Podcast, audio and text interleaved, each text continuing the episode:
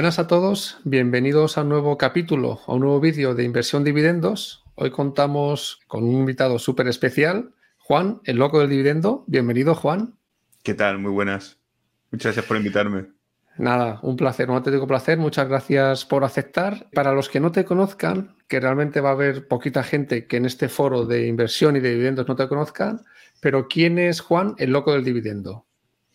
Hombre, soy muchas cosas, pero yo entiendo, yo entiendo que lo que interesa es mi faceta inversora, ¿no? Y, bueno, yo soy un inversor particular que por H o por B tuve la suerte de que conseguí encontrar el libro de Gregorio, fue lo que me llegó a mis manos, y, y, desde entonces, desde que ese libro me cambió la forma de ver la bolsa y de ver la vida, todo mi vida cambió, porque yo ahora mismo todo está enfocado a alcanzar la independencia financiera y todo ha sido invertir ahí.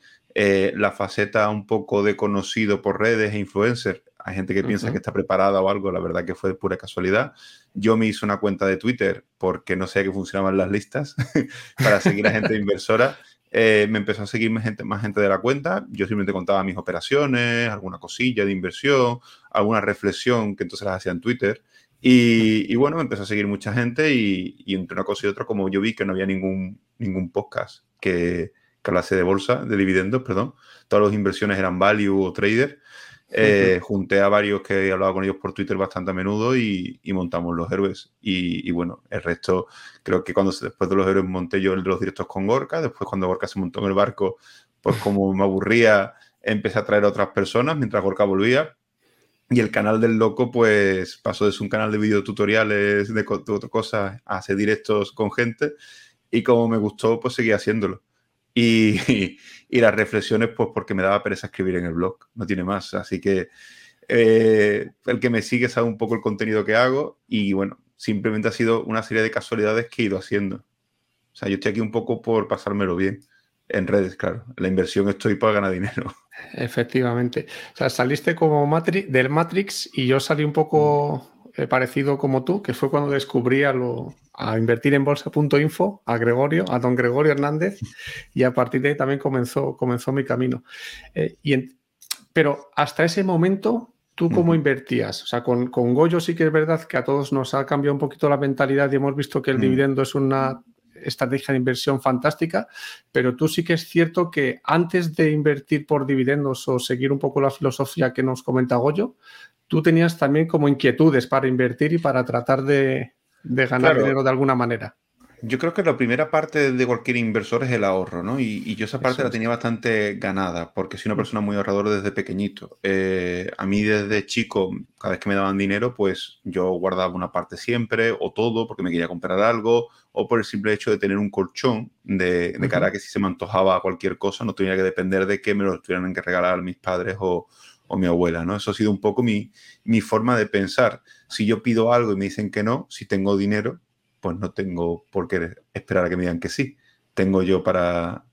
Fíjate, tú esto lo has sido de pequeño, pues me apetece una gominola, se me apetece una Coca-Cola, se me apetece eh, comprarme un videojuego, mis juegos eran más caros, entonces tenía que ahorrar más tiempo, pero siempre tenía el rollo de, de guardar dinero. Siempre que me daban dinero para salir, siempre me guardaba un poco, eh, así ha sido mi vida. Entonces, cuando yo empecé a ganar dinero bien, donde ya me sobraba bastante, ya no era una subsistencia que, aún así ahorraba bastante, eh, pues empecé a ahorrar mucho. Y, bueno, pues buscando cosas de inversión llegué a Gregorio. Pero es cierto que hice alguna cosilla, pero no lo puedo considerar inversión porque estuve con una cuenta demo en trading y no y probé, me fue bien y tal. Es verdad que antes del trading estuve bastante tiempo en el mundo de las apuestas, pero en el mundo de las apuestas eh, yo me sacaba mejor 100, 200 euros al mes en mi época universitaria y, era un poco, pues, no era, no era algo como podemos decir invertir, eso es las apuestas. Habrá gente que te diga que sí, que vende ello, que la estadística y tal. Yo hoy día no sigo sin saber si las apuestas era bueno, realmente tenía suerte. Eh, en la bolsa, dentro de que cabe, puedes tener suerte una vez, pero en el momento que compras grandes empresas y las mantienes a largo plazo, cambia la película, ¿no? Y bueno, eh, también es verdad que picoteé un poco el crowdlending. Tuve suerte, me fui antes de que me explotaran casi todas las que estaba. Así que bueno, ahí sí creo que tuve bastante suerte. Y es cierto que cuando ya descubro esto del dividendo ya no hago nada más. O sea, yo llevaba tiempo que yo no apostaba, eso es cierto. Eh, el tema del crowdlending, cuando yo descubrí el dividendo, sí lo seguía haciendo, pero no me terminaba de fiar porque al final estás dejándole dinero a alguien que no conoces, basándote en, unas historias crediticio y en unas historias que tú tampoco entiendes del todo. Sí, hay mucho riesgo por ahí oculto. Sí, sí, sí, Y yo eso es algo que poco a poco, bueno, no tenía mucho tampoco, ¿eh? a lo mejor llega a tener 2.000, 3.000 euros ahí metido. Y, y bueno, el tema de del grosso siempre ha sido. Fue, cuando yo metí de verdad cantidades grandes fue en dividendos. Fue cuando yo me gasté el colchón, fue cuando empecé a meter la mitad de mi sueldo. Luego, además, durante la pandemia fue más de la mitad de mi sueldo, porque es verdad que salía mucho menos. Y, bueno, eso ha sido mi, vida hasta hoy, ¿no? Pero eso sería lo poco anterior al dividendo. Bueno, cierto, que no lo he dicho, metí 160 eh, euros en Bitcoin, Ethereum y Litecoin, creo que son las tres que tenía, y, y no lo he vuelto a tocar hasta hoy creo que lo compré en máximo cuando llegó a los 16.000. Luego se pegó la gran caída esa, que llegó a los 2.000 y algo. Se quedó ahí, luego, creo que se recuperó, luego subió muchísimo, luego volvió a bajar. Lo tienes olvidado. Y lo tengo ahí olvidado. ¿Qué pasa? La gente se acuerda de mí cuando las tengo y cuando sube mucho la bolsa, sube mucho el Bitcoin, dicen que es mentira y cuando baja me lo recuerdan que sigue ahí. Pero es que yo no lo he tocado y seguirá los 160 euros ahí que a veces son 1000 euros, a veces son 100 y a veces son 300 y me da igual. Es un dinero que no, no es, es una cantidad insignificante y lo tengo ahí pues como el que echa euromillón. Lo tengo, lo tengo ahí metido como diciendo, bueno, si un día el Bitcoin, pues lo que sea lo peta, pues tener algo ahí, ¿no? Ahí lo tienes. Sí. Para sacarlo e invertirlo en dividendos. Seguramente. Una curiosidad, Juan. Eh, ¿Póker online no hiciste nada de no, en la época eh, universitaria?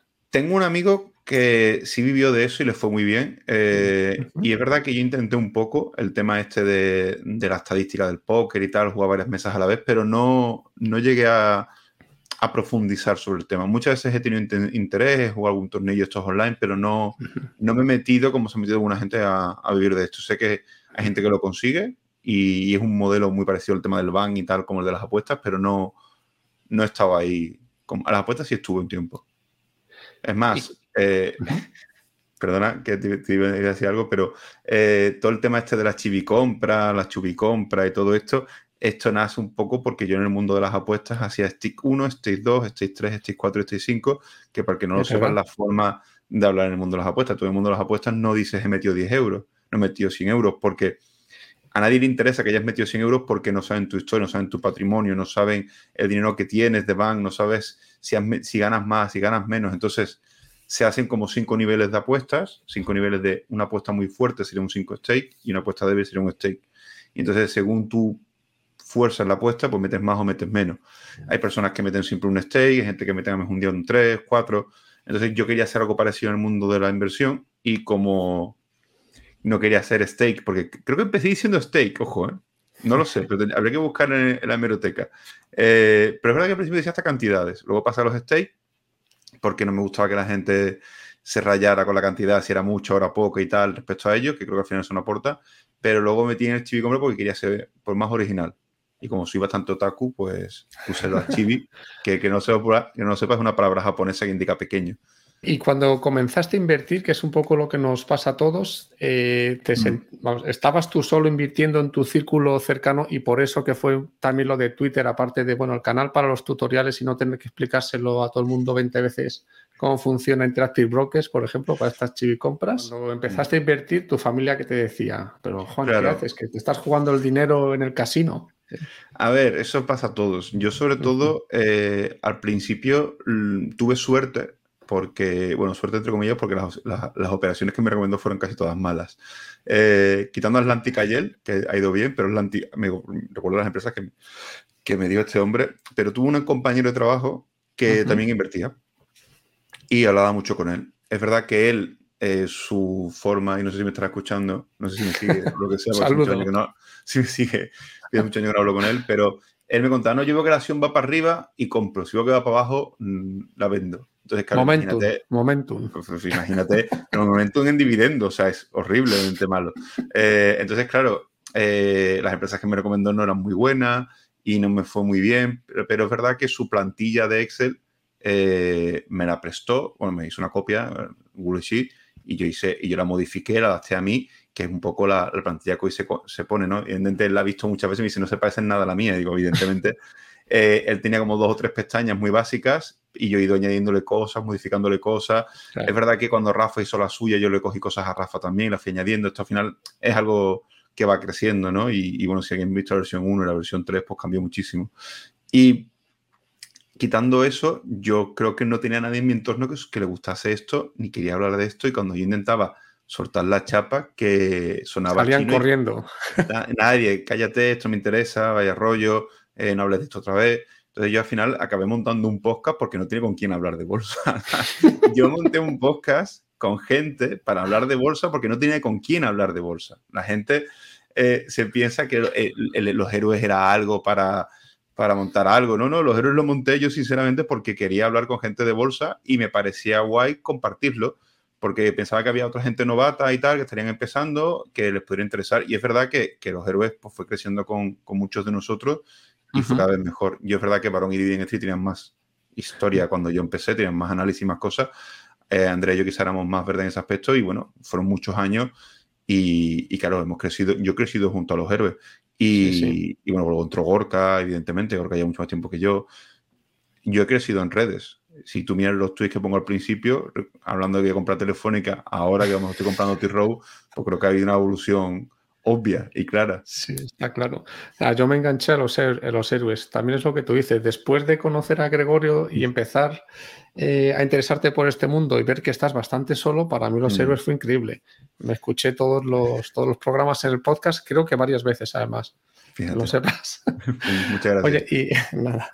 Tu objetivo final, eh, eh, Juan, es alcanzar la independencia financiera. Está claro, correcto, Correcto. O sea, mi, objetivo final es dejar de trabajar y, bueno, toda mi idea de esto, de la inversión y tal, eh, es porque yo no quiero jubilarme con, ahora están diciendo 77, ¿no? 77. Porque dicen que con 67 te van a dejar una pensión más pequeña, pero que si quieres la gorda, 10 años más.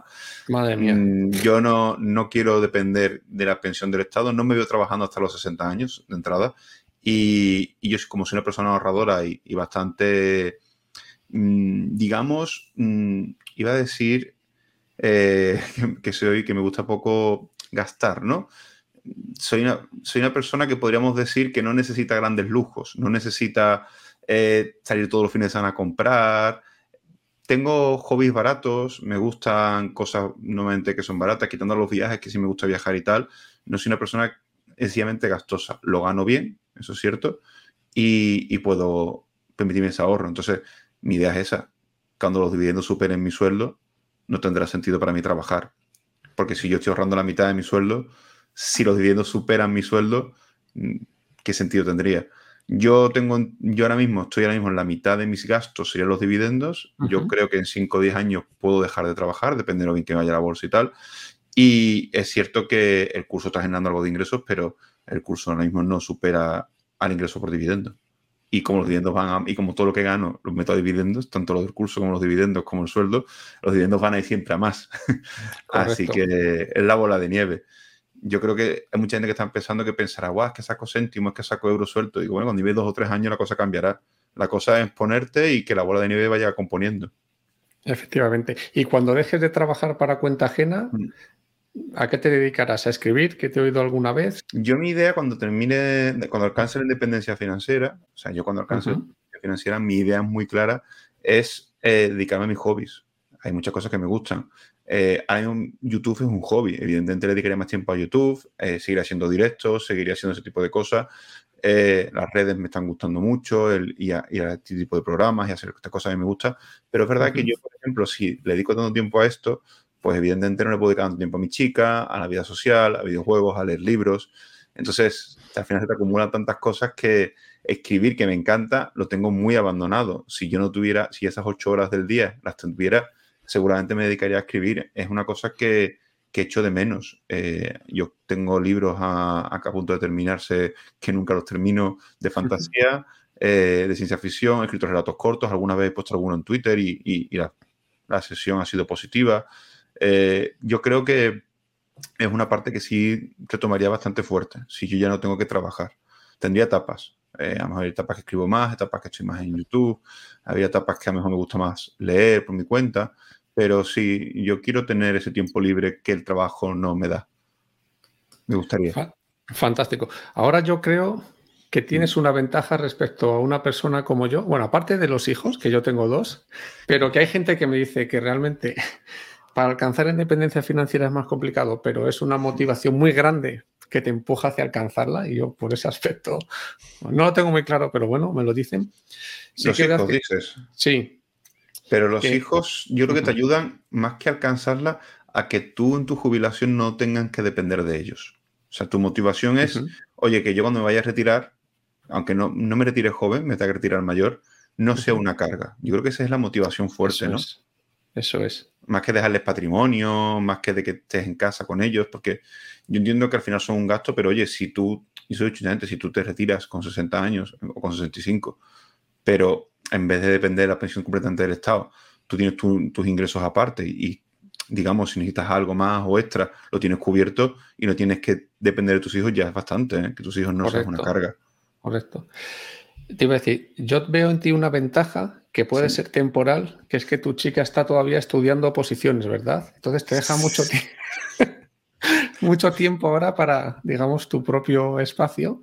Sí, es cierto. Pero que, eso cambiará cuando apruebe y va a aprobar porque le están saliendo bien los exámenes. Ya hay que, en esa otra etapa, ¿cómo, cómo te ves? Hasta llegar a independencia. A ver, es cierto que cuando ella apruebe va a querer hacer muchas cosas que a lo mejor ella no quiere, pero o sea que ahora mismo no puede, mejor dicho. Eh, yo ahí no voy a tener problemas en a lo mejor renunciar un poco a mi ocio. Es posible que yo a lo mejor, que yo ahora mismo grabo a veces dos o tres veces a la semana, es posible que a lo mejor se redujera a una. Y a lo mejor si hago una cosa de esta, pues teníamos que ir viéndolo. Eh, yo es verdad que hay semanas como esta, por ejemplo, que aparte de venir aquí, eh, grabé uno ayer, grabé uno mañana, el domingo un directo, entonces se me complica. se, me complica se me complica. Esta semana se me ha complicado muchísimo. Y hay semanas que a lo mejor tengo dos directos, la reflexión, a veces que grabo reflexiones varias seguidas y las dejo apuntadas, pero es verdad que esto quita tiempo. Y si luego si me quieres leer, jugar algún videojuego o quedar con amigos, se te va.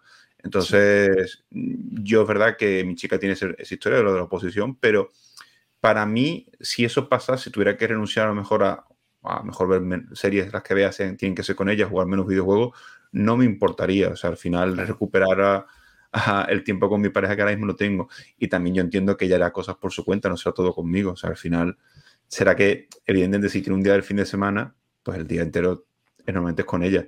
Si tiene los tres, pues al principio será todo el rato con ella, pero luego habrá cosas que hará ella por su cuenta que yo no iré. Hoy día incluso pasa. A veces se va con la familia, eh, con su hermana, ve al niño, lo que sea, y yo no voy detrás. O sea, a veces sí, a veces no, pero hay días que no me apetece y me quedo yo aquí con mis cosas. claro, muy poca gente invierte.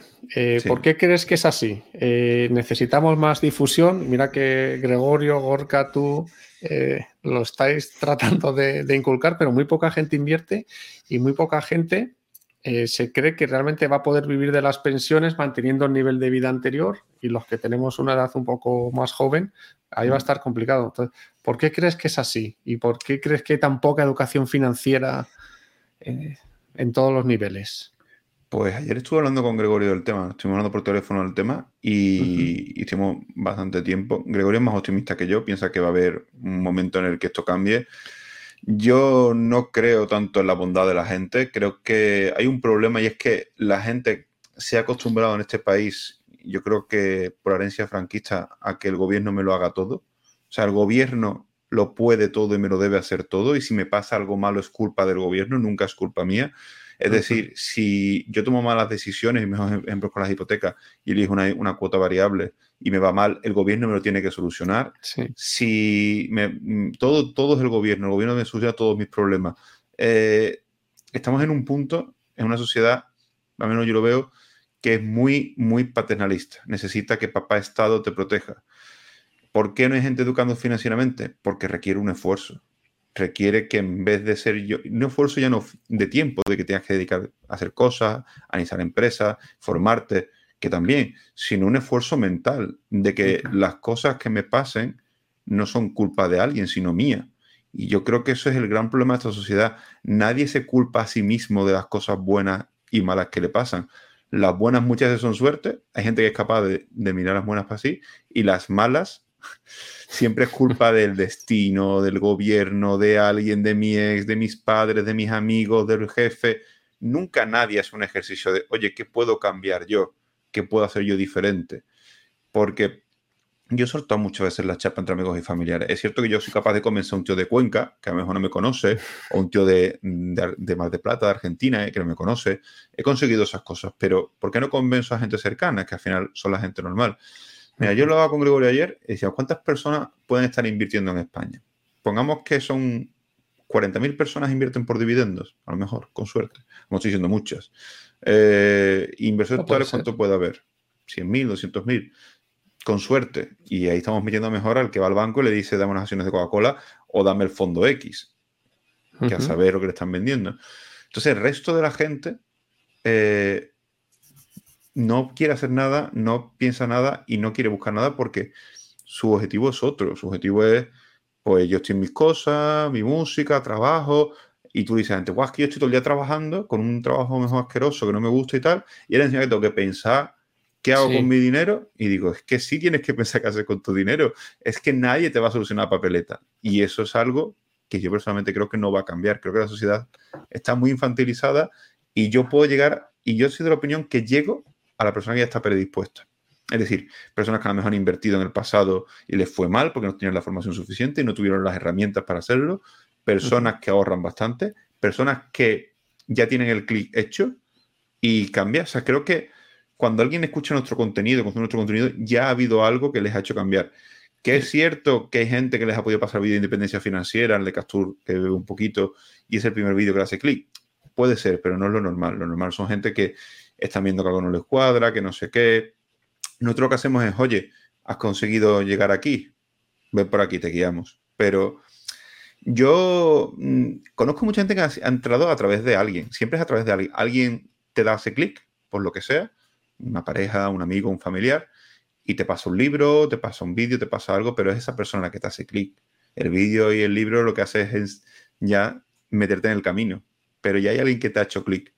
Y si fuéramos estrictos, eh, en mi caso podríamos decir que es igual.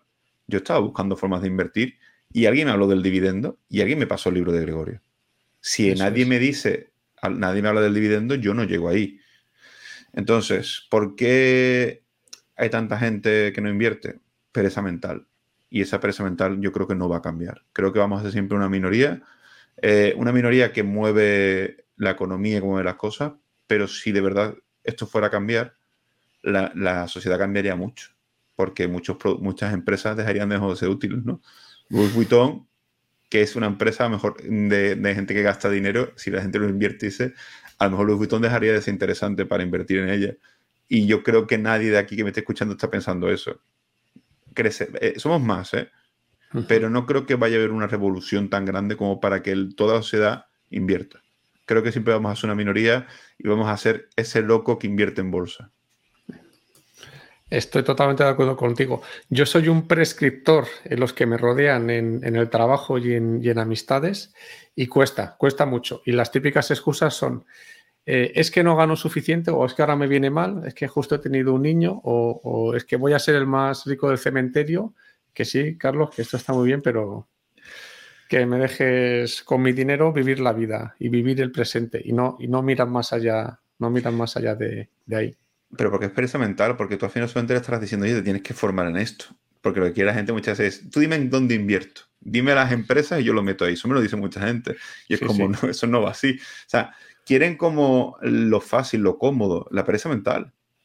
Esa es la sociedad española. Pero, yo, les digo una idea tuya que es muy buena, que te, porque también yo me veo todos tus vídeos, Juan, que lo sepas. Eh, mi mujer alucina los fines de semana. Muy gracias, Carlos. Eh, digo, o sea, ya hay muchísimos análisis de empresas que te los puedes leer. O sea, es que no tienes prácticamente ni, bueno, te puedes ver el balance, ¿no? Pero al final hay ciertas empresas que te vas leyendo los análisis y más o menos tienes una, una shortlist, una lista de empresas buenas. Es, entre comillas, tan sencillo de ir comprando las que están baratas, como 3M o Tirol, por poner algún ejemplo. Que lo que te esto no es recomendación de compra, pero que es, es una pereza un poco eh, sin justificación hoy en día, porque no es como cuando Gregorio empezó. Eh, sí, que no había nada. sí, pero yo sí creo que hay que formarse. O sea, yo no es porque tenga un curso que, también. Hay muchas formas de formarte. Tú puedes formarte a través de un curso como el nuestro de los héroes del dividendo. Puedes leerte libros, pero yo sí creo que debes aprender análisis fundamental. Tú puedes empezar, una vez que ya sabes análisis fundamental, a mirarte, como tú dices, páginas que ya lo hacen para que te sirvan de ayuda, pero tú tienes que poder saber ver un balance, tú tienes que poder saber entender un flujo de caja, tú tienes que poder entender una cuenta de resultados, tienes que saber lo que es el EBITDA, tienes que saber qué son las amortizaciones, desamortizaciones, qué es el CAPEX, porque hay una diferencia entre un CAPEX de mantenimiento y un CAPEX de inversión, qué es el margen neto, el bruto, tú tienes que saber esas cosas, porque si no sabes esas cosas, seguramente las inversiones que hagas no van a ser buenas. Puedes hacerte una vez, una segunda, una tercera, pero tienes que tener un mínimo conocimiento. Oye, que yo me leo muchas veces los análisis de Dentry o de profesor o los de Digro y me facilitan la vida, me ahorro, me ahorro muchas veces mirarlo un poco por encima después. Y muchas veces lo importante es la tendencia. Si una empresa, tú viendo la tendencia y tal, pero tienes que entender todos esos conceptos. Si no, estás un poco a expensas. Pero es cierto lo que tú dices, que, que esa pereza mental, cuando solo había el, el blog de Gregorio y sus libros, yo lo podía entender, hay mucho más material ahora y los cursos que había entonces eran de 1.000 euros, 2.000 euros, y hasta el curso mío era 90 euros y otras cosas, y hay un montón de libros traducidos al castellano que antes no había, pero es verdad que te tienes que formar y le tienes que dedicar tiempo.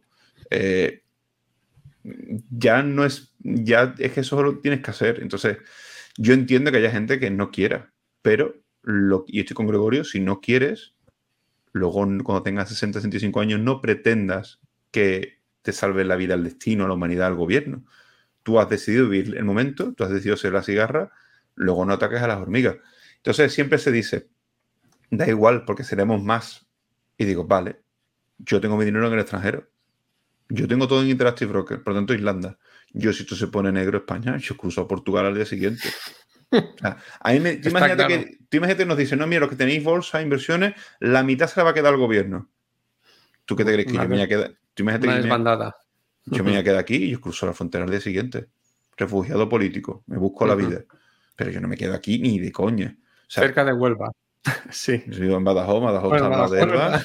Está al lado, yo voy andando si hace falta. O sea que, que, no, que no. Yo tengo muy claro que, este país eh, es posible que ocurra eso, que entonces se lo cargarán, pasará como otros países, que ha pasado cuando se han hecho ese tipo de cosas.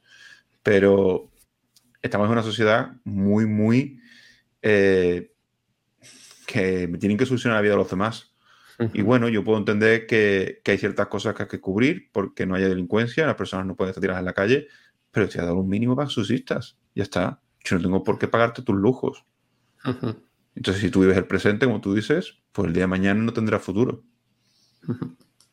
Y de cara a esta formación, eh, mm. Ya lo decía Warren Buffett, que tienes que aprender el lenguaje de las empresas, que tampoco no es mm. nada complicado. Y tú siempre recomiendas un libro de Warren Buffett, que es el que te leíste tú como para entender el análisis. Cómo interpretar los estados financieros, sí. De, pero no es de Warren Buffett, es de la. No sé si es de la, de la, mujer del hijo o de la mujer, pues ah, pone Mary Buffett. Pero sí, tú sabes que Warren Buffett realmente nunca escribe los libros, escribe siempre alguien de al lado. Pero sí, eh, ¿cómo interpretar? A mí me parece un libro muy bueno. Me parece que es un libro eh, que explica muy bien todos los estados financieros muy bien. Los tres. O sea, yo creo que muy interesante ese libro. No lo tengo por aquí encima, muchas se lo saco, pero hoy, no lo tengo aquí encima. Perfecto. Oye, Juan, ¿y tú recomendarías a alguien, por ejemplo, que está empezando y que y, justo lo que comentas, es que no tengo mucho tiempo, es que no tengo claro, a ver si la que elijo no va a ser la correcta, nunca va a ser la correcta del todo, pero eh, yo tengo compañeros que me dicen, ¿y si empiezo por un ETF que reparta dividendos? Yo le digo, no es la mejor opción, para mí, pero digo, a lo mejor para ellos que todavía no se animan a invertir y tienen tanto miedo, por lo menos que empiecen con algo. ¿Tú se lo recomendarías o...? Yo es que creo que lo que tiene que hacer la gente, eh, y lo digo yo mucho en mi entorno, es formarse. Y comprar ese tipo de cosas es como buscar un atajo inicial. Y soy de la opinión que, yo no soy de la opinión de, no, mira, eh, tú indexate o pídete un ETF, lo que sea, un fondo y ya vas entrando y todo. Yo no soy de esa opinión. Yo creo que es como intentar buscar un atajo y cuando te des cuenta que el atajo no funciona, coges el camino principal. Yo tengo, mira, mi cuñado se ha hecho el curso mío. Y, yo se lo estuve diciendo, píllate el curso, fórmate, haz las 20 clases, eh, perdón, las 10 clases son 20 horas, no 20 clases. A las 10 clases, fórmate, entiende las cosas, analiza empresas por tu cuenta. Tengo un amigo, por ejemplo, que se llama Alberto, que también está ahora mismo con eso, de aquí de Badajoz, que le mando aquí un abrazo también, a mi cuñado igual. Y, o sea, que yo en mi entorno intento soltar esa chapa porque creo que la gente se tiene que formar. Evidentemente, eh, el curso mío es lo que más barato sale ahora mismo en cursos. Y es un hecho. Es un hecho real. Eh, eh, vamos, pero porque nosotros hemos, querido siempre ser. Eh, nuestro objetivo no era ganar dinero, nuestro objetivo era llegar a la educación financiera. porque tú imagínate, de los 90 euros que vale el curso, la mitad va para Value School, luego la otra mitad para Sánchez y lo que queda, una cuarta parte para cada uno. Entre cuatro. Sí, sí. Que, cae muy poquito, cae muy poquito. Entonces, el objetivo no era ganar dinero, obviamente. Eh, ¿Qué pasa? Que si no quieres comprarte el curso, te vas a comprar libros y al final luego te va a salir más caro. Pero te tienes que formar. Yo soy de la opinión que una persona, y si me dices, oye, mira, tengo un amigo, digo, que se pille mi curso, que lo haga, y cuando tenga las herramientas claras de qué hacer, de cómo elegir empresas, entonces empieza a invertir. Y si entonces, sabiendo él cómo analizar empresas y elegirlas, prefiere un ETF, un indexado, que lo elija. Pero entonces ya sabe, no lo elige por no saber, porque cuando eliges por no saber es malo. Porque estás eligiendo porque no sé hacerlo yo. Otra cosa es que tú sepas hacerlo y decidas, mira, me da mucha pereza analizar empresas, me voy a meter en este fondo ETF que el tío me gusta, las que elige y voy a, voy a ver un poco cómo va más o menos, las empresas que va eligiendo y decir un seguimiento medio. Vale. O me voy a indexar y una parte en dividendo. Bueno, pero tú ya tienes el conocimiento. Pero si no lo tienes, es como si me dices, oye, mira, eh, eh, loco, voy a, voy a votar, pero no voy a leer ningún programa, no voy a basarme a nivel histórico de lo que han hecho ningún partido y simplemente me voy a basar por los colores. Y te digo, hombre, no es la mejor opción. Y dice, sí, porque entiendo que el rojo es rojo, el azul será de derecha, el verde a lo mejor va de los verdes. digo, pues ahí la has liado, ¿sabes? Y te has dado cuenta que te, equivocas ahí. Entonces, claro, una persona que compra un ETF de dividendos, ¿qué ETF va a comprar? El que recomienda el del banco, uno al azar, y, indexado que es indesa, el SP500, el MSI World, que es indesa, varios países, ¿por qué? ¿Con qué objetivo? Es que al final estás por muy mal que lo diga uno, estás invirtiendo a ciegas, estás invirtiendo sin saber y dice, no, es que si uno lo sabe, que es indexe. Digo, ¿a dónde? No es indexa, al IBEX, al, al Nikkei, al de Japón. No, no, al SP500. digo, ¿por qué al SP500? Tú sabes que usa ahí mejor sí o sí. Hombre, si el pedido bien usa. digo, si tenemos 10 años planos, ¿tú crees que una persona que no tiene ni idea de bolsa va a aguantar 10 años eso plano así cayendo? ¿Quién me aguanta eso sin tener ni idea? Si tiene la formación y sabe lo del DCA, a lo mejor aguanta los 10 años invirtiendo mes tras mes, pero un tío que no tiene ni idea, al segundo día que le está cayendo el indexado está vendiendo. Es que invertir sin saber, yo considero que es un error. Creo que hay gente que invierte sin saber, se pega una hostia, se va de la bolsa y nunca vuelve. Y es verdad que hay gente que se pega una hostia e intenta saber por qué se le ha pegado. Pero son los menos. El grosso de los inversores entran, se pegan una hostia y se van. Y es lo que pasa. Y si tienen, y bueno, si no es que les va muy bien, sin tener ni idea, que se creen el rey del mambo y empiezan a meter todo el dinero en una empresa o en dos, porque son ellos muy listos. Y eso es peor. y eso es peor porque la hostia todavía es más grande entonces. Sí, sí, sí. Oye, siguiendo con la analogía de los partidos políticos, es que es muy bueno, tengo que contarlo. Los, verdes eh, son los del medio ambiente y los morados son los de las cofradías de Semana Santa. Claro, claro, podría, ser así, de gran poder. Claro, si no, si no tienes ni idea, no te puede pasar eso. Y a lo mejor un capillita está votando Podemos, podría pasar, podría pasar. Oye, otra pregunta. Eh, aquí en España el tema de las propiedades o de los bienes inmuebles también está súper arraigado. Si tú compras casas o propiedades y las alquilas, eso en tu familia, en tu entorno lo ven como, como algo normal. ¿Tú cómo ves eso? Ya no lo que ha hecho Capture, que, que, ha sido comprar y se ha revalorizado mucho ahí en Miami, en Florida, sino comprar propiedades y alquilar versus los dividendos. ¿Cómo ves ambas opciones? Yo no veo mal invertir en inmuebles y alquilar. Creo que ha sido la forma de, toda la vida en España de conseguir tus rentas y ha funcionado bien. Y también es verdad que por culpa de eso tenemos una burbuja y tenemos la situación que tenemos. Y por eso los jóvenes están tan apretados en el aspecto de que eh, encontrar una vivienda es tan difícil en zonas tensionadas, ¿no? Son en Madrid, Sevilla, Valencia, capitales grandes, ¿no? Eh, Barcelona, Bilbao, Zaragoza. Seguro, que hay alguno que va a decir, la mía no la has dicho. Bueno, Badajoz pues no. Badajoz no es una capital grande, ni tensionada. Por mucho que, pues sería absurdo decirlo, pero no lo es.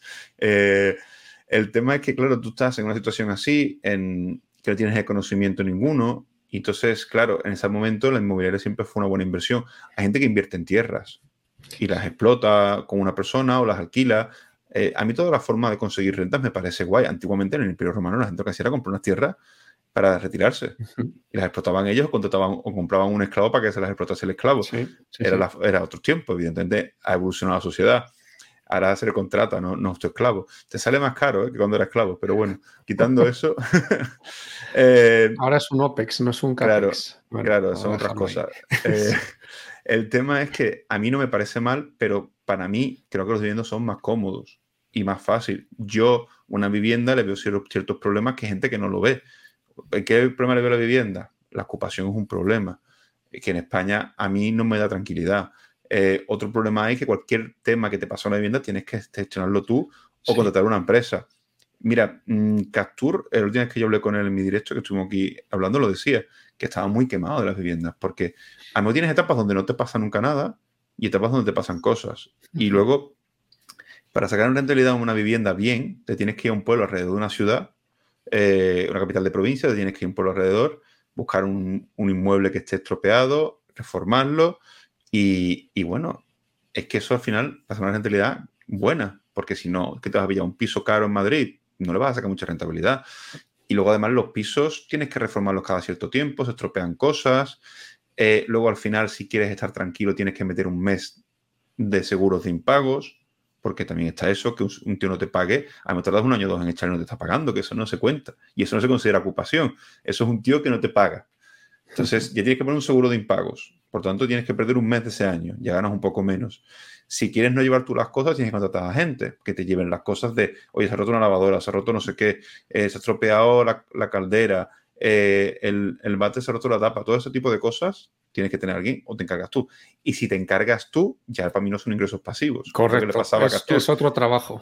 Que Arturo ha estado muy liado, como comentó, con un tema de una nevera que, que al final le quitó un tiempo de su vida. Yo no quiero estar pendiente de eso. Mira, en una queda de Badajoz vino un hombre que tenía sesenta tantos años, que, estaba a punto de retirarse ya y tenía un montón de pisos y quería rotarlos a dividendos, y me soltó una frase que me encantó, que era eh, que tenía un parking y, me comentó que él quería eh, acciones de Coca-Cola porque las acciones de Coca-Cola no le iban a llamar a las 3 de la mañana un sábado porque la puerta del parking no va. Y a mí esa frase me encantó y la he dicho muchas veces en directos y cosas porque es maravillosa y real. Y él comentaba, dice, yo tengo mi padre que tiene un montón de pisos, yo tengo un montón de pisos, han comprado pisos baratos en pueblos que te pueden costar 40 o 50 mil euros y los puedes alquilar mejor por 300 o 400 euros, que está sacando mucha rentabilidad, pero son mucha gestión. Y dice, yo he estado muy pringado con mi padre y no quiero que mi hijo esté pringado con los míos y con los de mi padre, son muchas propiedades. Y, y prefiero rotar dividendos, que es más cómodo, más sencillo, más fácil, creo que es más estable, es más líquido, o sea, yo estoy a favor de que la bolsa es más cómoda.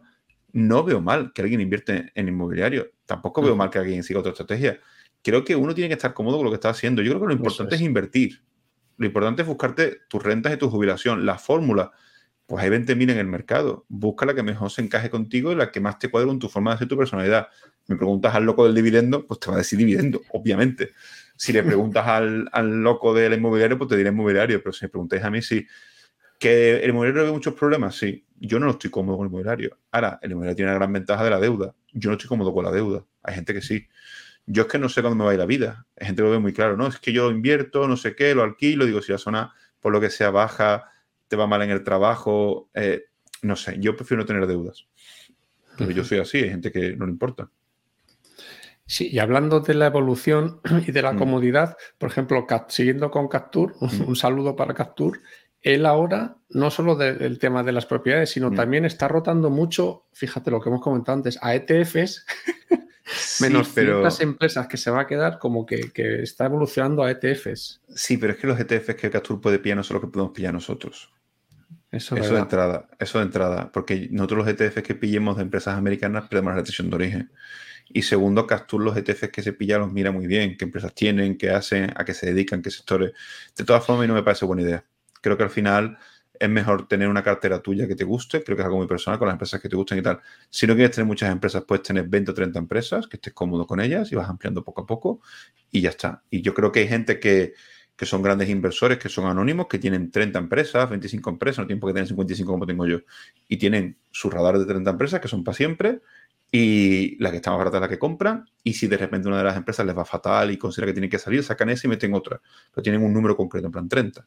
Y en mí esas personas creo que viven tranquilas y mucho más cómodos que una persona que está rotando a ETF es otra cosa. Captur lo que pasa es que está muy agobiado con las viviendas. Entonces ya la agobia todo. La agobia la vivienda, la agobia el dividendo, la agobia todo. Entonces quiere ser pasivo de verdad. Yo creo que la bolsa un poquito si tienes que mirar y un poco de acciones si tienes que tener. Porque yo, no, yo por lo menos estoy tranquilo delegando en otra persona. Hmm. Porque no me gusta delegar a otras personas. Sé que hay buenos gestores. Carlos Valcarreno me parece un buen gestor. Eh, Roberto Salvador me encanta. Es amigo además. Se manda aquí un abrazo. Y hay muchos gestores buenos. Eh, o Ignacio, que estuvo también en mi canal. hay muchos gestores muy buenos. Pero yo soy de opinión que no me gusta delegar a la gente. Yo soy de opinión de hacerme las cosas por mí mismo y, y tener esa cosa. Esa es mi opinión. No, está clarísimo. Yo también, ¿eh? yo comparto que es mejor tener tu propia cartera, pero bueno, cada uno en sus momentos vitales. Mm. Y con toda la experiencia acumulada, Juan, ¿qué consejo le darías al loco del dividendo de 20 años? O... Que se espere. Yo, si, si yo pudiera cogerme cuando empecé, diría, no gastes mucho dinero. Guarda no inviertas en Telefónica la mitad de tus ahorros. Yo le diría, o sea, porque es muy difícil saber qué son las empresas malas de hoy y si lo supiéramos, haríamos cortos. Eh, Correcto. Entonces yo creo que a las personas que, empiezan, lo mejor que les puedo decir es que el colchón no lo toquen hasta... Yo entiendo que el colchón es muy goloso porque a lo mejor tienes un colchón muy grande y te das cuenta que ahí no va a generar nada y te pones nervioso y quieres gastarlo. Yo soy de la opinión que es mejor cuando pasa un tiempo. Es decir, oye, llevo ya un año o dos invirtiendo, sé lo que estoy haciendo. Me he comido un par de hostias, sé lo que hago, sé que está barato y tengo colchón. Ahí fantástico. Si ahí úsalo, pero de entrada lo que suele pasar, que yo creo que es el gran fallo, que Andrea por ejemplo lo comentado también, también que le pasó, que, que entras con un montón de dinero ahorrado la mayoría de las veces mm. y te queman las manos. Y entonces compró muchísimo Valles, creo que por ejemplo, por ejemplo, y yo compré mucho de Nagas y compré muchas otras cosas que evidentemente luego con el tiempo no son posiciones tan grandes porque vas emitiendo en otras empresas, pero yo me gasté el colchón en el primer año, luego lo repuse, fui más comedido. Eh, es cierto que mucha gente, la gente empieza, no empieza en brokers baratos como ING Direct perdón, ING Direct, Interactive Broker o de Giro o me investo y entran en ING Direct, que son brokers más caros, entonces al final para ING Direct te sacas rentables tienes que hacer compras de 1.000, 2.000 euros, y entonces como son compras grandes, el colchón te quema más, porque si la empresa a mí me cae, eh, yo compro 3M a 100 y me cae a 98, pues hago otro chivo y compra. Si te compras 3M y te gastas 2.000 euros y para que te salga rentable y te cae a 95, ves el colchón ahí y te quema. Y entonces yo, mi consejo que le doy a alguien novato es no toques el colchón hasta que lleves dos o tres años. Primero invertir poco a poco, pequeñas cantidades. Eh, creo que nadie el primer año lo hace bien. Muy difícil, creo que hombre, si estás formado, has hecho un curso, eh, sigues a gente y estás bien documentado y sabes lo que estás haciendo, hay gente que sí, pero es raro. Lo normal es que el primer año la cagues. Mm, sí. Y aparte que el primer año todavía no te conoces a ti mismo. Y, y creo que cuando tú empiezas a invertir, sigues varias etapas, ¿no? Yo esto lo comento alguna vez. Primero tienes una etapa en la que te gustan mucho las vacas lecheras, empresas con mucho hiel, con mucho dividendo gordo. Luego tienes una etapa porque algunas te corta o te cae la cotización en el que ya no quieres nada de eso, quieres solo alta calidad, empresas muy buenas, no te importa pagar caro. Entonces de repente una de esas empresas caras se cae y entonces de repente comprar caro no es tan bonito y entonces ya solo quieres comprar barato, da igual si es bueno o malo, pero que sea barato. Luego tienes una etapa en la que quieres empresas que encajen con tu forma de invertir. Sectores concretos, negocios en concreto, inversiones concretas, unas de más riesgo, otras de menos riesgo, y asumes que todas de las que estás invirtiendo, cualquiera de ellas te puede hacer una jugada, sea mejor o peor. Que porque inviertas en Google o, en, un Alphabet, que en verdad como se llama la empresa, o Meta, o en Louis Vuitton, no, no estás libre de, de, que una de esas empresas te la vaya a liar. Y comprar caro no significa que porque compres caro simplemente tienes una poca rentabilidad y tal. Ahí tenemos la caída de Steel Lauder o quien compró, por ejemplo, T-Row eh, a 200 y pico, o, IPR, que llegó a estar casi a 300. Ahora IPR está a 60. o sea que, que al final comprar caro no te mm, dice nada. Mucha gente dice, bueno, asumo la poca subida. Digo, no, es que no te comes una gran bajada. Y asumes que cuando compras caro eh, te puedes pegar esa caída y, y, tienes que comprar barato después. Te conoces a ti mismo y sabes qué puedes hacer y no puedes hacer. Entonces, cuando puedes tocar ese tipo de cosas. Entonces, mi opinión es Primero y segundo año, consejo general, poco dinero. Pero menos hasta que te conozcas. Eso es. ¿Y tú recomendarías comenzar por vacas lecheras que psicológicamente como que vas diciendo esta estrategia funciona, me va dando rentabilidad? Que ese es el tema. Yo creo que tienes que hacer cada uno lo que le esté pidiendo el cuerpo sobre todo el primer año. Con poco dinero, porque va a haber gente que la vaca lechera le va a poner muy nervioso y para preferir calidad y tener empresas de rollo Prosper Gamble, empresas que sabes que son buenas y que tú estás seguro, porque uy, qué calidad, qué buena empresa. Y hay personas que no. O sea, a ver, siendo pragmáticos, lo, lógico sería comprar empresas de alta calidad al principio y al final comprar vacas lecheras. Eso sería lo interesante. ¿Qué pasa? que al final lo que tú dices, la vaca lechera psicológicamente ayuda mucho. Un dividendo gordo viene bien al principio para que tú veas que esto funciona. Yo soy de la estrategia de, mezclarlo todo: calidad, vacas lecheras, empresas con alto gel, bajo gel. Eh, tengo fama del alto gel, pero más de la mitad de mi cartera da menos de un 5. pero, pero bueno, la fama es la que hay y hay que asumirla. Eh, ¿Qué pasa? Mm, que cuando tú te pones a invertir en empresas que, que tienen bajo gel y empiezas, es verdad que no lo notas tanto y también tardas un tiempo. Sería lo pragmático. ¿Qué debe hacer cada uno? Es que la bolsa es muy personal, es muy artístico. Es que eh, ayer en el, vídeo que grabé con Rompiendo el Mercado con Gregorio lo hablábamos. Yo, por ejemplo, considero que los videojuegos son el futuro y el presente. Creo que no invertir, no tener empresas de videojuegos en tu cartera es un error. Hay empresas como Tencent geniales, Nintendo eh, y otras muchas, ¿no? Microsoft considera que es videojuegos también. Eh, y Gregorio, por ejemplo, los videojuegos no lo ve. Pero, por ejemplo, Gregorio sube los bancos y las aseguradoras, yo no. Entonces, lo importante es que la cartera te represente a ti y tú estés cómodo con ella y tú seas el que decide las empresas y los sectores. Si la cartera está eh, como lo que tú buscas, te va a ir bien. Si empiezas a copiar a otros o buscas los pasos a seguir en esto, no lo hay. Si, y lo decía ayer, si yo te digo de pintar una casa, seguramente tú y yo no pintamos la misma casa. Pero si pintamos, si tú buscas las pautas de una casa, te, diré, pues habrá un tío que te diga, pues mira, tienes que hacerla en 3D y tienes que hacer una perspectiva de no sé cuánto y que se refleje tal pared, tal otra, pero es mentira porque al final no hay una forma de hacer una casa única. Eh, la estrategia de vivienda es básica, evidentemente vamos a renta, no vamos a cotización, pero cómo la sigas y cómo la hagas varía mucho por la persona y varía mucho por el, el, inversor concreto. Eh, tú, Carlos, a lo mejor eh, las empresas de marihuana y tabaco no las ves, no les ves futuro por lo que sea. Entonces, aunque yo acierte que tú tuvieras esas empresas, solo implicaría que cuando cayesen mucho las vendieras, porque no estás convencido con ellas.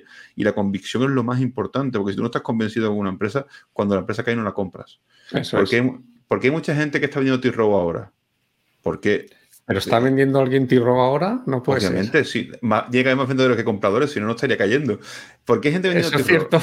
¿Por qué, ¿Por qué hay T-Row está cayendo? Y bueno, porque hay mucha gente vendiéndola, incluso en toda la comunidad del dividendo.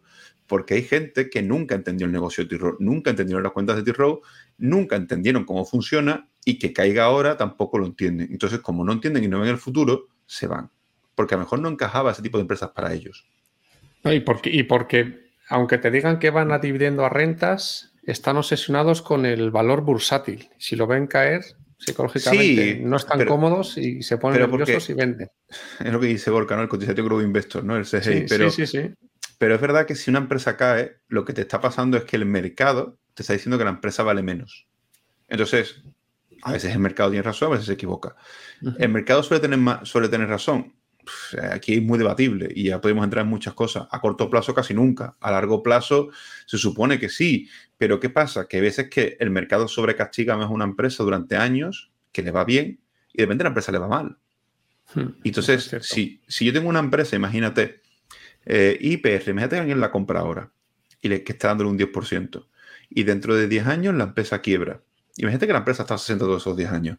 Esa persona no ha perdido dinero pero en cambio, si yo tengo una empresa que no me está dando dividendo y durante 10 años va bien y quiebra, eh, has perdido todo tu dinero. Esa es la, gran diferencia de un dividendero y un value. Eso yo creo que es la clave. ¿Qué pasa? Cuando tú vas a rentas, eh, yo puedo entender que si una empresa te caiga, tú te pongas nervioso porque el mercado está diciendo, esta empresa es mala, que se puede equivocar el mercado o no. Si tú tienes convicción en la empresa y la entiendes, que el mercado te diga que es mala, te ríes y compras más. Exacto. Porque, porque sabes que no es mala. Me pasó con Unilever, me pasó con otras, como Logista, GameWorkshop, etc. Pero claro, si tienes una empresa que tú no sabes lo que hace, simplemente se las has escuchado un tío por ahí por redes, no entiendes el negocio, no sabes cómo funciona, no entiendes los problemas que está pasando, no entiendes las cuentas, no entiendes el sector, e incluso el sector no le ve futuro, que eso le pasa a mucha gente que se meten en empresas que el sector no le ve futuro era a nivel personal, pero la compran porque un influencer lo dice, cuando la empresa cae te pones nervioso. Yo creo que tú no puedes comprar algo en lo que no crees o en lo que no entiendes. Yo creo que me he perdido grandes oportunidades con Inditex y Beauty Food, que es la de primar, pero no la entiendo. no le veo futuro al negocio, no sé cuándo va a cambiar y creo que si yo comprase ese tipo de empresas y cayesen, no tendría la convicción suficiente. Con Game Workshop sí la tenía, que Game Workshop caía y yo compraba más. Tenía la convicción súper asegurada con Nintendo igual. Me puedo equivocar y me voy a equivocar con más empresas. Me equivoqué con Geo, me equivoqué con Intel, eh, me he equivocado con otras empresas. Bueno, creo Intel... Yo, creo, que, si, la ha vendido, me he equivocado. Si la ha vendido, me he equivocado. Eso es un hecho. Si la ha vendido en pérdida, me he equivocado. Otra cosa es que luego lo que estéis dentro lo sobrevivas y tal. Pero eh, si tú no tienes esa convicción en la empresa, en el sector, en el negocio, porque no la conoces, cuando vaya mal, la venderás o no ampliarás en pérdidas. Que a veces, oye, a veces simplemente si tienes la convicción, pero entiendes que el negocio ha pegado un giro, o el sector no termina de gustarte, o el CEO ha pegado una cosa que no termina de convencerte. Que eso lo hizo Inter, por ejemplo. O, Geo. O sea, ha habido muchas cosas que pueden no gustarte. Entonces, yo entiendo que también te pueda salir de empresas, pero creo que el que está haciendo de T-Row no, no ha cambiado su estrategia de inversión ni su forma de, ganar dinero. O sea, porque Geo Inter sí pegaron un, volantazo. Sí. Pero T-Row no. T-Row, eh, si alguien está vendiendo ahora es porque nunca entendió T-Row. Y quien critique comprar T-Row ahora es porque nunca entendió T-Row y nunca lo va a entender. Son como esas personas que se quejaban cuando tú compras un repo que dicen que tiene mucha deuda. Eh, claro, es que un rey sin deuda, dime tú qué es. Eh, no existe. quitando IPR y alguna más. O sea, son los típicos que te dicen, bueno, es que esto tiene mucha deuda, no sé qué. Tío, ¿qué, me estás contando, tío? Y mira, mm, si tú te metes en un negocio, en el que sea, tienes que entenderlo. Y ahí entramos otra vez la formación, que es fundamental. Y hablando de la deuda, T-Row no tiene deuda. Por ejemplo. Es súper un ni empresa. Ni logista, otra super empresa. Eh, avanzamos un poco. ¿Ves absolutamente necesaria la diversificación para reducir el riesgo? O, bueno, y aquí pongo ejemplos de por país, moneda, mercado, sector. O si alguien compra lo que decías del SP 500, solo Estados Unidos. Eh, ¿Tú cómo, cuál es tu opinión? Que hay que diversificar, ¿no? Incluso en Yo Soy, de, la opinión que hay que diversificar. Creo que entiendo que hay países que te pueden no gustar. Yo, por ejemplo, no invertí en Rusia porque me daba miedo, no me fiaba de, su gobierno y acerté. No me, da miedo África, me da miedo Latinoamérica, con todo respeto a todos los seguidores latinoamericanos, pero no me, no me, gusta invertir ahí. y, y, no significa que mis grandes amigos son latinos, o sea que sería absurdo, pero no me dan seguridad sus gobiernos, no su gente, su gente del pueblo no tiene la culpa, igual que Rusia. China sí me da seguridad, pero entiendo que haya gente que no se la dé. También es verdad que yo en China intento que es un porcentaje que no supere la cuarta parte de mi cartera. Eh, pero, por ejemplo, sí creo que hay que tener, está muy diversificado en sectores, en empresas y en países y en divisas, porque nos vamos a equivocar. y siempre sueltan la frase esta de Warren Buffett que dice que la diversificación es para para el que no sabe, es que creo que no sabemos nada. O sea, a no ser que tú compres la empresa en su totalidad y te puedas sentar allí a ver qué pasa, como hace Warren Buffett, creo que la mayoría de nosotros no podemos hacer eso. Exactamente. Entonces, eh, estamos mirando todo a través de un, de un agujero y está lleno de telarañas. Entonces, que sí, que hay gente que ni mira el agujero, pero que no nos flipemos por mirar las cuentas y pensemos más de la cuenta. Creo que la diversificación es la única fórmula de salvarnos. Geo, Intel y, tantas otras que me han ido mal han sido un porcentaje mínimo comparado con los dividendos que he ganado ese mismo año. Yo no ha habido ningún año que yo no haya ganado dinero, si somos dividendos y ventas. Ningún año. Entonces, eso es el ejemplo. Y soy una persona que vende muchas veces en pérdidas, no me importa. Evidentemente he vendido muchas veces en, en su vida. Y mucha gente dirá, bueno, también vendiste las de agua ganándole mucha pasta, ¿cierto? A ver, y Disney también la vendí casi bagger, habiendo suspendido el dividendo, correcto, pero que, si es un porcentaje pequeño, si tú vendes, metes Geo, que Geo pesaba, yo llega a pesar el 5% de mi cartera. Mm. Si, si Geo yo la vendo a mitad, yo lo que estoy perdiendo es el 2,5. Si yo saco un 5% de media de dividendo, sigo sacando más dividendos que Geo sin contar que mi cartera ha ido aumentando. Entonces, al final, eh, el dividendo de este, de este año, pues imagínate la pérdida de Geo se queda reducida y cada año ganas más dividendos. Si tú tienes 40 o 50 empresas y una empresa le va mal, es un porcentaje pequeño. Inter es un porcentaje pequeño. Eh, si tú tienes 3, 4 empresas y vas a pensar que las 4 o 5 empresas van a ser las mejores del mundo y te va a ir genial, Creo que te equivocas. Creo que muy poca gente ha sido capaz de concentrar y irle bien. ¿Qué pasa? Que aquí hay un sesgo de superviviente. El que sale en redes es el que tuvo cinco o seis empresas y le fue bien. Todos los que tuvieron cinco o seis empresas y les fue mal, dejan la inversión y se meten indexados o se compran un piso. Y esos no están en redes. Es como los criptobros que te salen que han conseguido un millón de euros. ¿Sabes que es muy gracioso, Carlos? A mí me han contactado muchos criptobros y muchos traders por privado y se han pillado mi curso y tal. Y esto es verdad, ¿eh? Porque han llegado al medio millón de euros, el millón de euros, y es como, bueno, me ha ido genial, ha estado divertido esto. Pero esto es la ruleta, vamos a ir al Vamos, vamos a esto que dice este hombre. Y, y yo a mí me encanta cuando me a canales de Bros y de Trader porque eh, mm, creo que es una forma de acelerar la independencia financiera, pero evidentemente ahí llega el 0,0000001%. Y esa persona que llega hace un sector suponiente muy fuerte. Y yo creo que con, la, con lo de concentración versus diversificación pasa igual. Con la concentración vas a ganar más dinero que diversificando, obviamente. Si yo tengo una empresa Bagger entre 55, no es lo mismo que si ya tengo entre 5. Si aciertas, sí. Claro, pero es que estamos partiendo de que una equivocación en 5 empresas es una barbaridad. Y yo tengo una equivocación entre 55 y tengo 5 Bagger, pues mira, eh, ni tan mal. Pero si yo tengo una equivocación y dos aciertos, duro, ¿eh? Eh, hay que tener cuidado. Y yo, yo, por lo menos, lo que he visto en mis años inversores es que mínimo hay que tener, yo creo que 30 empresas. Esa es mi opinión. ¿eh? Creo que podrías tener 25, pero 25 o 30 empresas creo que es el mínimo. Yo entiendo que hay mucha gente que no quiere tener tantas como tengo yo. Y lo entiendo y lo veo normal. Eh, pero 25 o 30 empresas me parece un número adecuado. Yo estoy en 30 y enlazamos con la siguiente pregunta, pero quiero, quiero llegar hasta 50 y ahí más o menos ya me paro, como un 2% cada una. Yo creo que ahí está bien. Y luego la mitad quiero ponerlo en USA, como el 25% en Reino Unido y otro 25% en España barra Unión Europea cuando seamos capaces en la Unión Europea de, ajustar las retenciones de origen, que es un cacho Holanda, de pero Holanda tiene el 15. Holanda tiene el 15. Sí, Holanda sí, Holanda sí. ¿Y así no te gusta? Japón, Japón. todavía no, todavía no, me ha animado. Todavía no me ha animado. Pero ¿tú cómo ves esto? Que habría que a lo mejor extender otro poquito Japón. Yo creo que algo de Asia hay que tener. Si la gente no le gusta, a mí, me encanta, pero Nintendo ahora mismo ha vuelto a ponerse otra vez para arriba, volver a bajar, porque esto al final es así.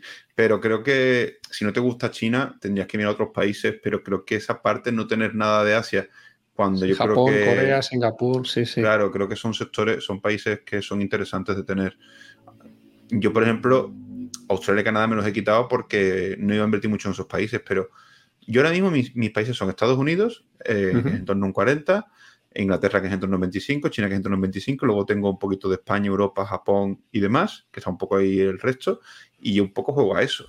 Eh, creo que, a mí que tengáis la mitad en uso no me parece mal, pero creo que tenéis que, que, estar diversificado. Creo que, Europa tiene buenas empresas.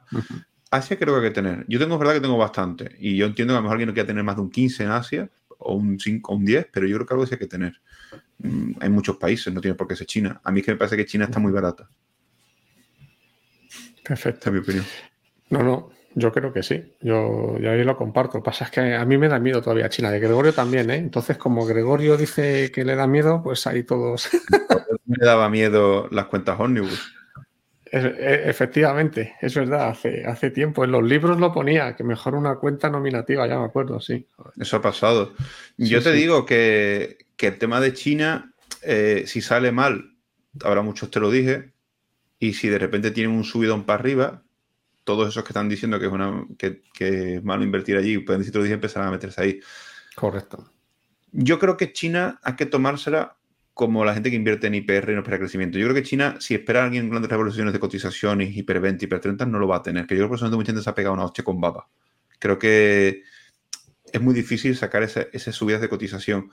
Pero si inviertes en empresas que reparten un dividendo creciente o, un porcentaje alto o un porcentaje o un yield considerable y la compras barata, creo que es muy difícil que te salga mal te pillas un China Waterafé o un China o un Qingdao por eh, en un momento oportuno barato que te está dando un 7, un 8% o un 5, un 6, cuando pasen 10, 15 años es que la empresa te tiene que quebrar para que le pierdas dinero. Es que estamos partiendo de que estás sacando un montón de rentabilidad por dividendo y, la sigues pudiendo ampliar barata, que eso es lo bonito.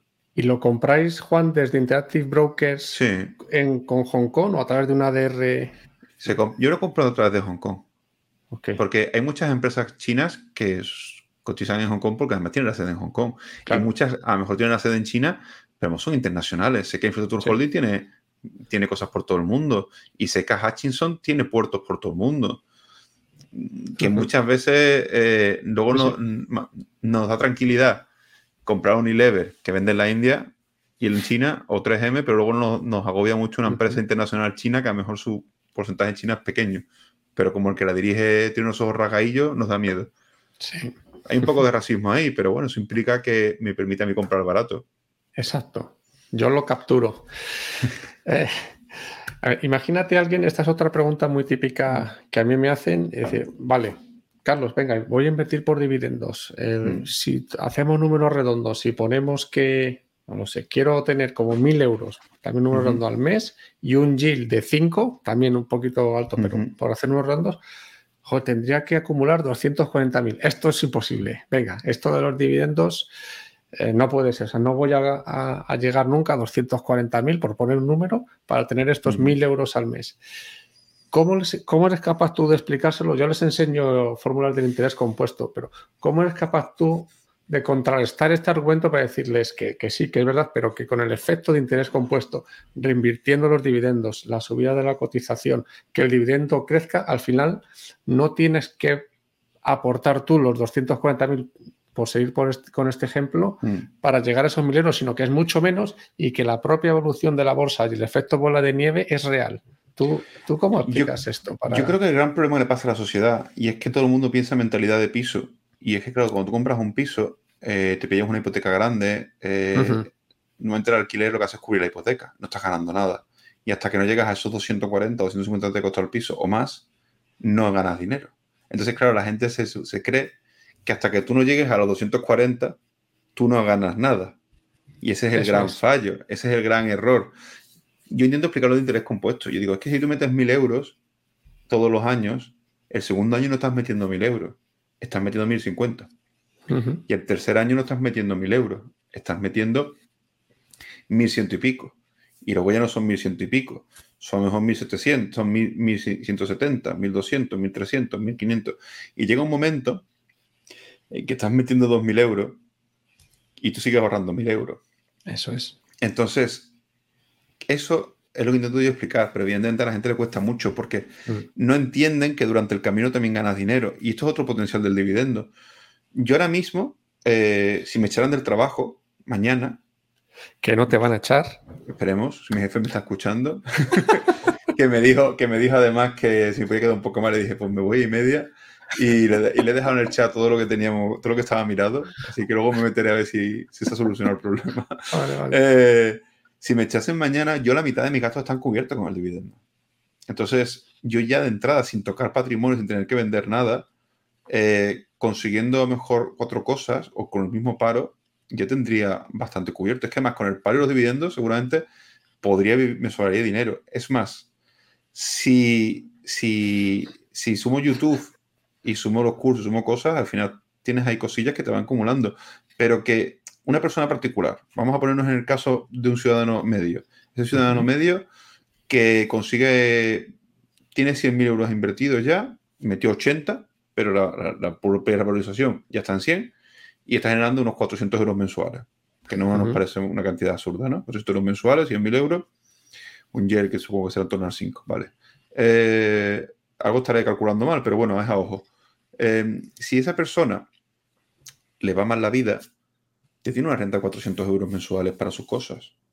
Es que a lo mejor necesita para vivir 1.500 y no consigue un trabajo de 1.500 por ahora y le sale un trabajo de 1.000.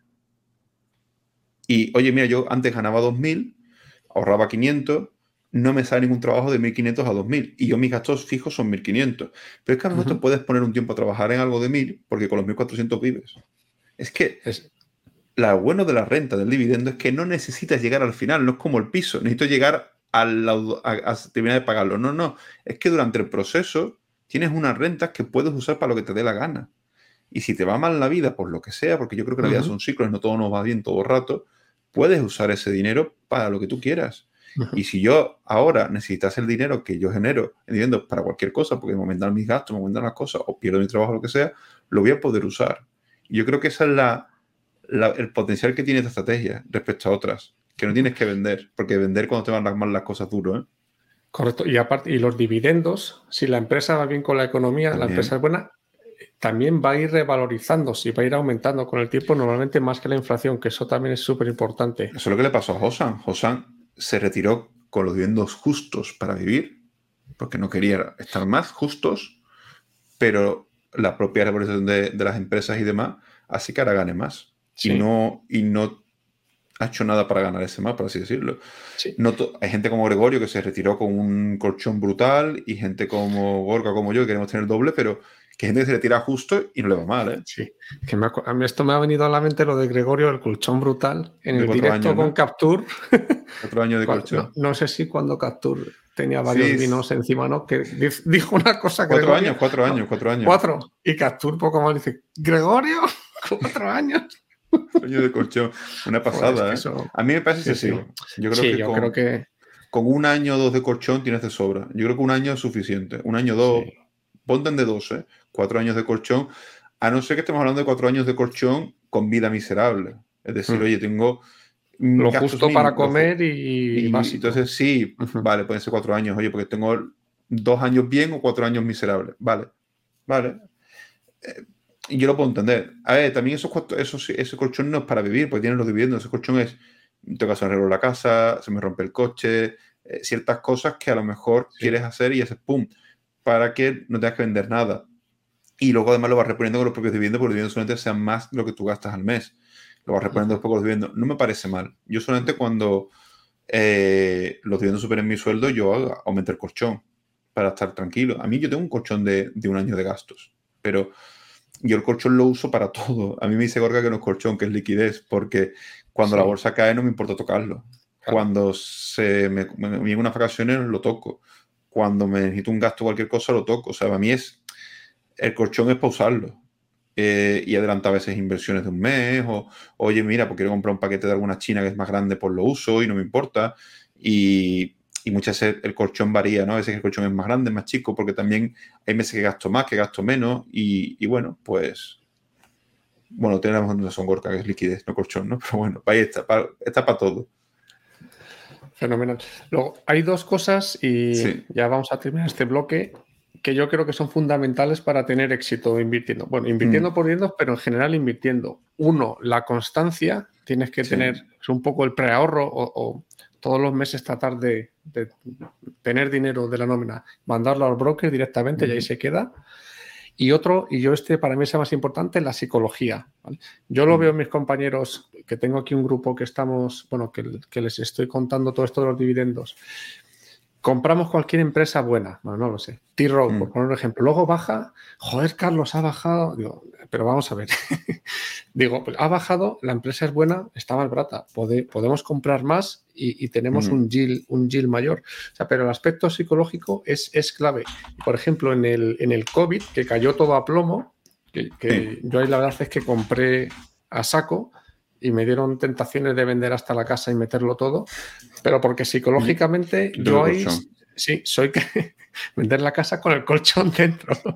Pero sí, psicológicamente yo ahí sí que estoy tranquilo, aunque se pasa mal cuando cae tanto, pero la psicología es que es, que es fundamental para, para, poder tener éxito, más incluso que los análisis fundamentales, te diría yo.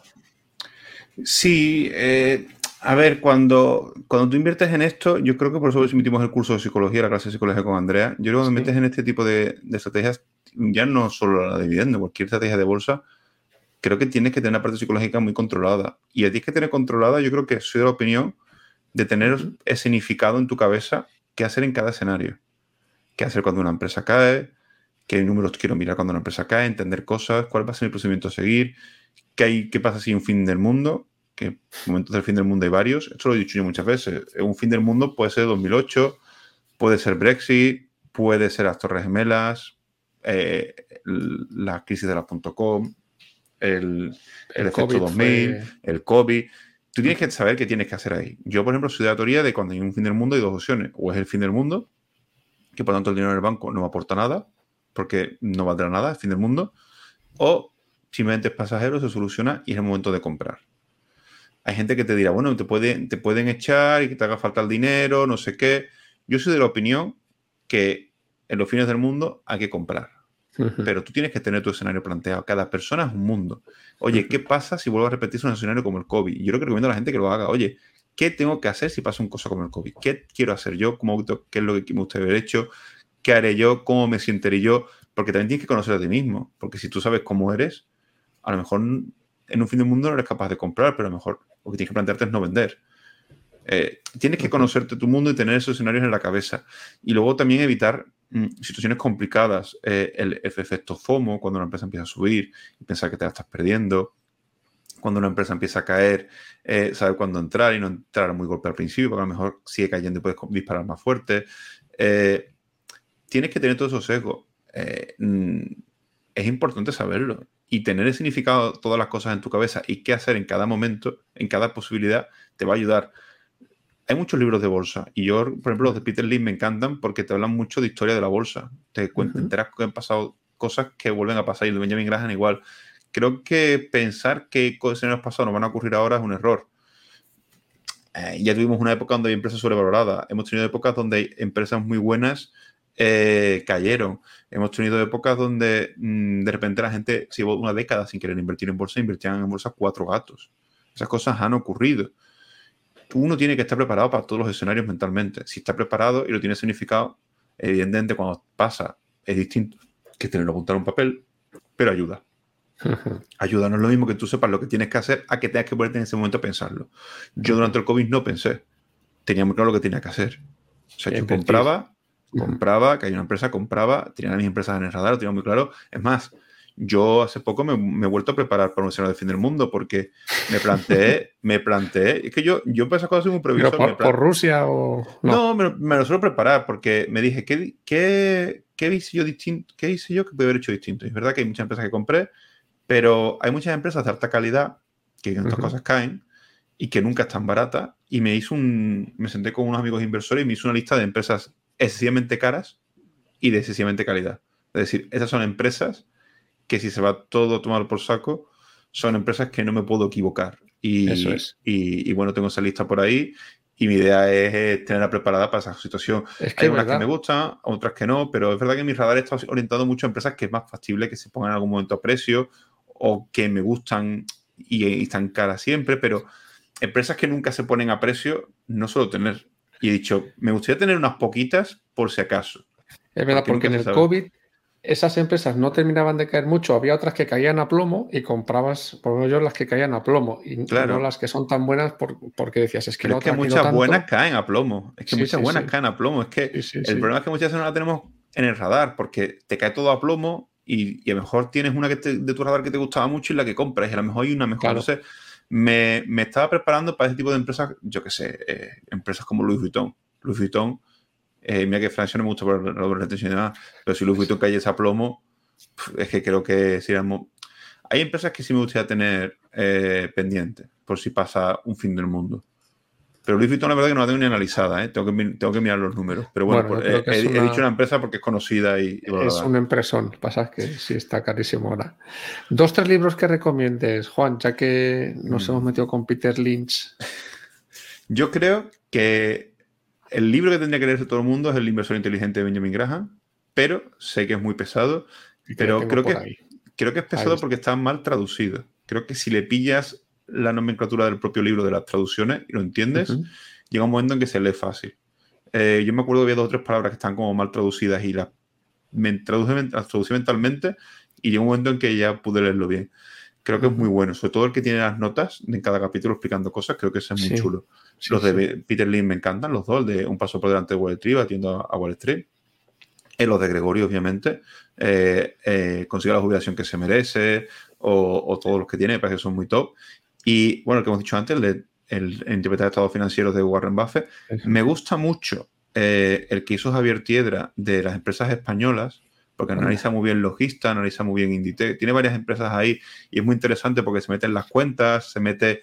Eh, es como un análisis en profundidad y me gusta. Evidentemente, el libro cada, cada año que pasa se quedará más obsoleto porque analiza las cuentas de ese año, pero me parece interesante para alguien que está empezando para para entender empresas españolas porque los balances de las españolas y las cuentas españolas son asquerosamente difíciles de comprender. La gente se queja mucho de China, pero madre mía, Españita. Eh, te, coges una, un 10K americano y es súper elegante. Te coges un logista, madre mía. Esto, este, número no te encaja con el del año siguiente y con el del año anterior porque es que ha cambiado tal legislación. Un tío. Eh, en cambio, mm, pues interesante también. Y, y bueno, mm, yo creo que yo he dicho varios, así que Ya vamos a ir terminando, pero una pregunta que sé que te va a gustar. Venga. ¿Qué opinas del estoicismo? También me vi un vídeo tuyo, no sé si un vídeo directo del estoicismo, y yo es algo que he ido, que a mí me encanta, pero para la vida en general, ¿eh? no solo para invertir, ayuda con todo.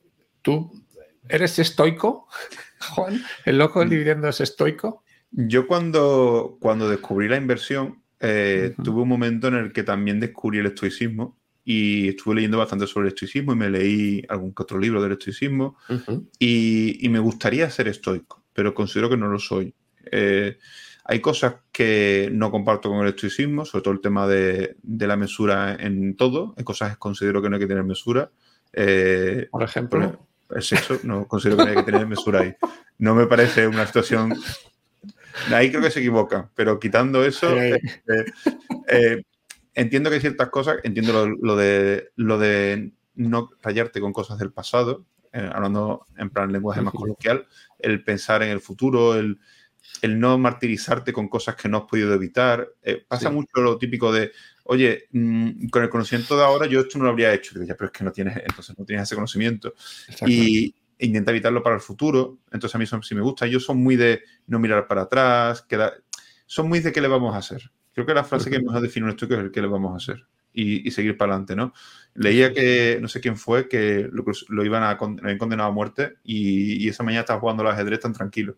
Y, no sé quién es, pero era, de los top de los maestros sí, sí, sí. y se fue allí tan y su, y su cosa era terminar la partida antes de, que lo mataran y, se fue tan tranquilo allí que lo mataran. Es una mentalidad de no te agobies con lo que no esté en tu mano. Y eso a mí me encanta. Eso, eso me, flipa.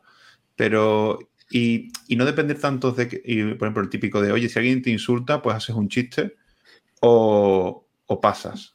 Bueno, tú, eh, tú, en Twitter, Juan, estás ya curado. Yo en Twitter. Curado de espanto. Sí, bueno, yo en Twitter mm, actúo de una manera distinta que en mi vida real. Normalmente cuando en mi vida real alguien me insulta y demás, suelo ser un chiste o pasar. No me suelo mm. enfrentar tanto ni pelearme tanto en la vida real. Pero es verdad que, bueno, en el trabajo a veces, pues si alguien te quiere eh, meter en un jaleo, pues uno intenta defenderse, ¿no? Pero es verdad que en Twitter yo más que...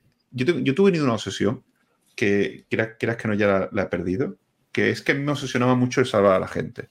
Cuando has dicho al principio, el, hay mucha gente que no alcanzamos, la difusión, y esa obsesión la tuve yo mucho tiempo. Y Carlos Pareja conmigo tiene muchas conversaciones en ese aspecto de no se puede salvar a todo el mundo. Y tengo, una reflexión, y tengo una reflexión al respecto. Pero yo tengo una obsesión muy, muy fuerte, porque yo no sé si esto le habrá pasado a muchos influencers del mundo de la inversión, pero yo llegó un momento en que, que yo por eso seré los, de, los privados, que me llegaban, llegaron, empezaron a aumentar los privados y llegaron un momento que eran 10 al día. Pero es que cuando yo lo cerré, pasaron de 10 a unos 15 o 20 diarios dependiendo del día. había 10, 15, 10 días, 20. Eh, y claro, eran privados que, muchas veces era, oye, estoy en tal entidad aseguradora, entidad bancaria, me están ofreciendo este producto, un producto típico basura, que es una estafa y tal. ¿Qué opinas? Y como no contestara rápido, lo compraban.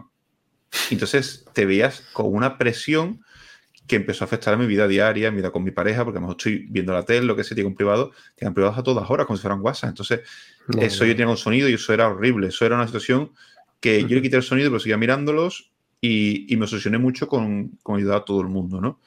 Y, y, claro, eso para mí fue psicológicamente muy duro el cerrar los privados, decir, voy a contestar solo por correo y asumir que hay ciertas personas que no voy a poder salvar. Hay gente que está destinada a perder su dinero, gente que está destinada incluso a mi entorno cercano. Yo tengo una de mis mejores amigas que es médico y cayó en un PIAS de estos estafas, eh, ha perdido más del 70% de su inversión y sigue metiendo dinero todos los meses.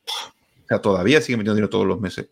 y yo lo he hablado con ella 20 veces y, no tiene solución porque está metida ahí, le han comido la cabeza, le han dicho que, en 10 años va a doblarlo, que no lo que tiene que hacer es no sacarlo y está convencida, yo no puedo salvarla. Eso para mí es una de las cosas más duras que hay. Entonces, ¿qué pasa? Cuando yo estoy en Twitter eh, y viene alguien y me ataca a mí, a mí me da igual que digan que yo soy mal inversor o, tonterías, ¿no? O que me ha ido mal o que me ha ido bien. Evidentemente, si alguien me está difamando, pues lo solo bloquearé y no entro, pero es verdad que cuando alguien miente descaradamente sobre el del dividendo, yo he saltado muchas veces porque, no por mí, sino porque creo que va a haber mucha gente que va a leer eso y se lo va a creer. Exacto, para cancelar esa mala influencia, vamos a decirlo. Claro, claro. Mm. Lo que pasa es que muchas veces hago el efecto contrario y me he dado cuenta. Muchos haters del dividendo ni siquiera son haters, son gente que buscan que yo responda conseguir hmm. seguidores suficientes y luego cambian su discurso. Y yo lo he visto. He visto gente que han sido muy haters del dividendo cuando tenían menos de mil seguidores y cuando tienen cerca de 10.000, de repente el dividendo ya no lo ven mal. Simplemente que conmigo tuvieron un problema. Y digo, ostras, ostras, cómo ha cambiado la película. Y te das cuenta que han borrado un montón de tweets. Entonces, claro, te das cuenta de que cuando yo respondo, genero que esa persona consiga más influencia. Entonces, hice el vídeo de hola hater del dividendo porque no hay nada más molesto para ellos que les pase un vídeo dejándoles sin ningún tipo de personalidad. Es decir, eres tan genérico que hay un vídeo que responda a todo lo que estás diciendo. y que y que todo lo que estás diciendo sigue respondiéndolo el vídeo. Me encanta ese vídeo, lo, voy a poner por aquí en los comentarios, es que es, un, es maravilloso. A mí me gusta porque responde todas las cosas que se han dicho del dividendo y, y curiosamente se van repitiendo mm, bucle a bucle. ¿no? Yo el vídeo de Interactive Broker lo hice porque me llegaban muchos privados por Interactive Broker y era por ahorrarme contestar a esos privados, pero es que el gente del dividendo lo hice para no tener que contestar siempre lo mismo. El dividendo se descuenta la cotización. Eh, eso es eh, típico. Eh, hay una persona que es que yo creo que es un bot que, que nos sí, clásico. El dividendo, cuando una empresa da dividendo es que no tiene dónde invertir en ella. La, la cotización es lo que vale. esos discursos son tan, tan repetitivos. Lo ha dicho tanta gente igual, el tema del atril. que creo que decir lo de hola haters de dividendo vino muy bien porque es, oye, eres tan genérico que no merece la pena ni seguir hablando contigo. Te pongo el vídeo y punto. No tengo que seguir debatiendo contigo porque todo lo que estás diciendo lo han dicho como tú cientos y cientos de personas antes. Entonces, es así, creo que esa ha sido mi evolución. Es verdad que sigo entrando algunas veces en algunas cosas. Eh, a veces no lo puedo evitar. Me gustaría ser mucho más estoico. Me gustaría obviar ese tipo de cosas y solo poner el enlace. Es más, yo cuando me viene un seguidor y lo que contesto siempre digo, no contestes, pon el vídeo de hola hater del dividendo y que, y que se lo vea y que descubra que es un NPC más. y ya está. Creo que... Mm, por eso muchas veces respondo. Creo que Twitter es una puerta a muchas personas que pueden descubrir la bolsa y la inversión. Yo por eso mi Twitter del loco del dividendo lo estoy usando para mi vida personal, es decir, eh, entre comillas, no sigo amigos y familiares, pero sí, por ejemplo, eh, mi cuenta original, que era la de Juanoide, ya no la uso para nada, y si quiero seguir a gente, por ejemplo, de anime o de política o de cualquier cosa que me apetezca, lo hago porque creo que hablando con personas que no son del mundo de la inversión, puedo provocar que a mí os interese. Porque si yo estoy hablando con uno que sabe de anime, ve que soy una persona normal, que no soy un vende humo, que no estoy vendiendo nada, y bueno, tengo el curso, pero bueno, ya me entendéis, que entonces esa persona mejor se entera, sin, muestra interés, puede acabar viendo un vídeo mío y puede entrar por ahí. Creo que también ayuda. Entonces yo mi cuenta de Twitter al final se ha convertido en una fuente de que la gente venga a mi canal. Y el canal es donde se hace el contenido. Entonces, eh, a veces tiendo a, responder, pero no debería ser estoico. Mi pregunta, la pregunta es si eres estoico, no, pero me gustaría. Quitando la parte del sexo. Ahí no estoy de acuerdo. Lo demás. Ha quedado súper claro.